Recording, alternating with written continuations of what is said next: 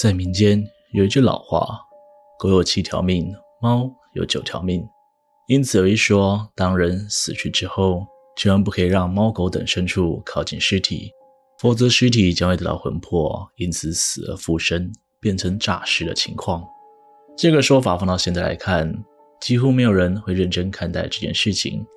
但如果我告诉你们，曾经在哈尔滨地区传出这样的事件，导致几乎整个黑龙江都人心惶惶，甚至连学校都要求学生们不可以单独出行，以及必须在手上绑红绳辟邪。那你们也会多加几分信任呢？欢迎来到下水道，我是西哥。今天要跟各位聊聊的是诈尸还魂，猫脸老太太。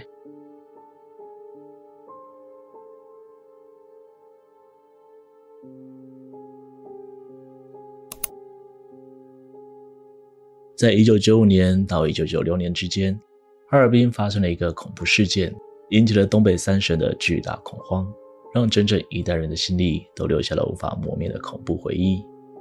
这个故事的版本众多，但是有几个重点几乎是一模一样。西哥，我今天就来挑其中一个版本来说给大家听听吧。故事的开头是从一对新婚夫妻开始的，那天正是两家人极为同堂的大喜日子。村子里所有人都前来祝贺一对佳偶的诞生，但当到了深夜时分，宾客散去，娶进家门的女媳妇因为结婚礼金的问题而跟婆婆大吵了一架。两人吵了很长一段时间，言辞用语越说越过分，最后婆婆一口气喘不过来，捂着心脏痛苦地倒在地上，而媳妇仍在气头上，不仅没有帮助她，反而还怒骂着：“老东西装什么装，别再演了。”直到婆婆完全瘫倒在地上，没有了动静，所有人才察觉到大事不妙。可这时早就已经无力回天了。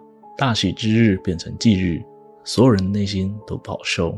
尤其是当天的新郎官，更是在灵堂前哭得一把鼻涕一把泪。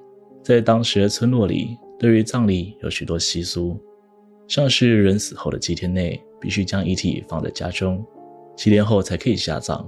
然而到了第三天，婆婆自己养的一头老黑猫，不知道透过什么办法钻入了灵堂会场内，一下子就跳进棺材里，站在了婆婆的遗体身上。这，就触犯了另一项禁忌：人死后绝对不可以让猫狗等牲畜靠近。于是乎，立刻有人冲上前将那只老黑猫给赶了下去。可不到十分钟，全部人都放声尖叫，逃出了灵堂。因为老婆婆在老黑猫被赶走后，于众目睽睽之下，缓缓坐起身来，并走出了棺材。不出一会儿，全村的人都知道老婆婆诈尸的消息，全都凑过来看热闹。而村长也是第一时间赶到现场，询问起老婆婆的情况。当他得知所有人顾着逃跑出来，而没有第一时间处理诈尸的老太太，顿时气急败坏的要他们赶紧回到灵堂。只是留给他们的，只剩下偌大灵堂以及翻倒在地上空无一物的棺材。所有人议论纷纷，心中皆涌起了不安的想法。到了第二天早晨，便有人在村口路边的杂草堆中发现了一具尸体。他吓得立刻召集村人前来查看，也向城里的警察报了案。经过简单判断后，死者是一名男人，平常游手好闲，喜欢喝酒赌博，死因为失血过多，脖子上有一处类似被野兽凶狠啃过的迹象。然而观察指引后发现。这似乎是人类的齿痕。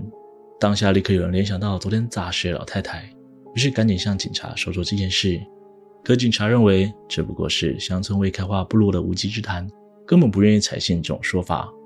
而一旁较为年长的老人则紧张地和众人说：“，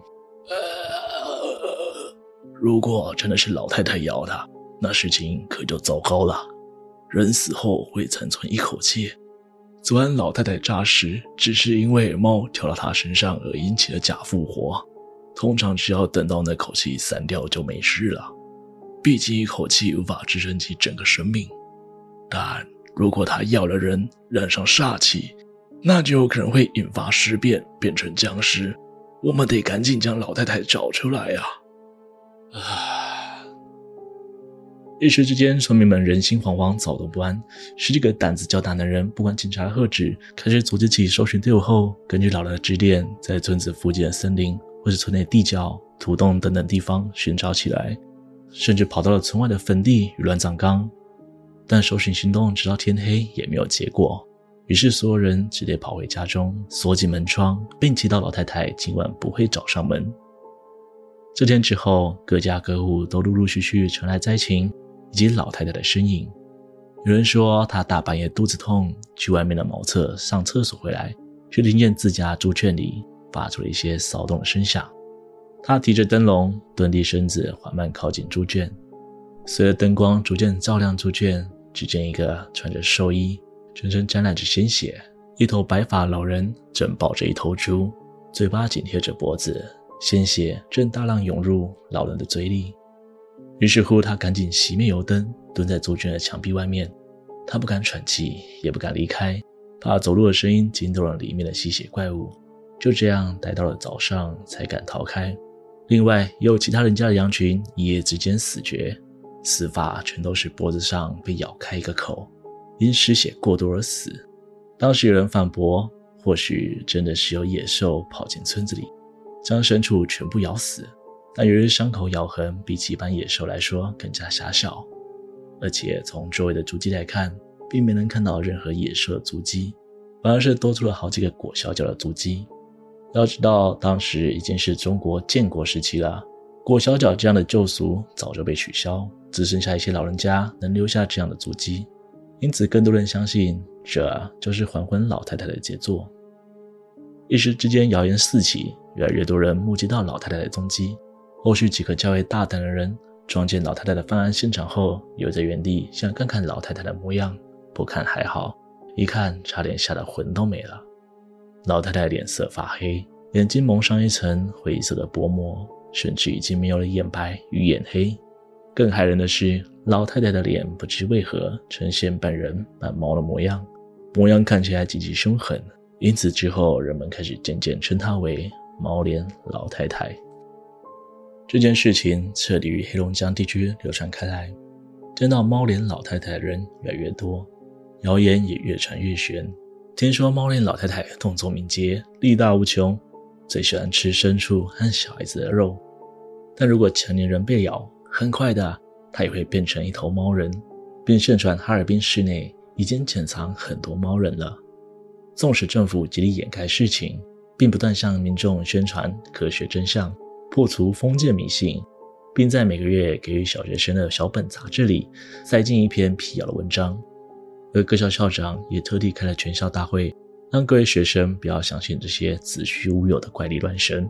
然而，校方依旧要求学生做到以下两点：一、要求学生上下学时必须结伴而行，绝对不可以单独行走；二、每个人必须在手上绑一条红绳。结伴而行是为了避免落单而被找上，红绳则是听说红绳可以辟邪，猫脸老太太就不会找上对方。这样此地无银三百两的说法，反倒让猫脸老太太的怪谈传得更加遥远。至于故事的结尾，就跟故事本身一样，生出了许许多多的说法。有人说，猫脸老太太将不孝媳妇咬死后，逃到森林里不知所踪；有人说，那座村落的村民请来未得道高僧。在他指挥之下，将老太太的人头斩落之后，放了把火，彻底烧灭。也有人说这件事情惊动了中央政府，于是政府派出了军队前去秘密镇压。猫脸老太太最终在军人的围剿之下，被士兵用枪打烂后脑勺才死去。在诸多版本当中，唯一不变的只有那位身穿寿衣、双眼灰浊且半人半猫的猫脸老太太。以及网络上许多民众声称他们亲眼看见猫脸老太太的说法。当然，这么离奇的诡异故事放到当今这个年代，肯定有许多人进行过真伪考究。有人对故事嗤之以鼻：“我只是个说书人，说个故事给各位听听罢了。”但有件事情，我想提醒荧幕前的你们：你们真的觉得这全都是假的吗？因为你的双眼没有看到。所以，就算有千百个人巨细靡遗地告诉你真相，但你却依旧认为眼见为凭吗？老师、父母，甚至是新闻，告诉你他们想让你认为的真相，你就真的百分之百相信了吗？我不知道，我只是说书人，说故事给各位听罢了。要么听听故事，要么去找找猫脸老太太是否还留在世上喽。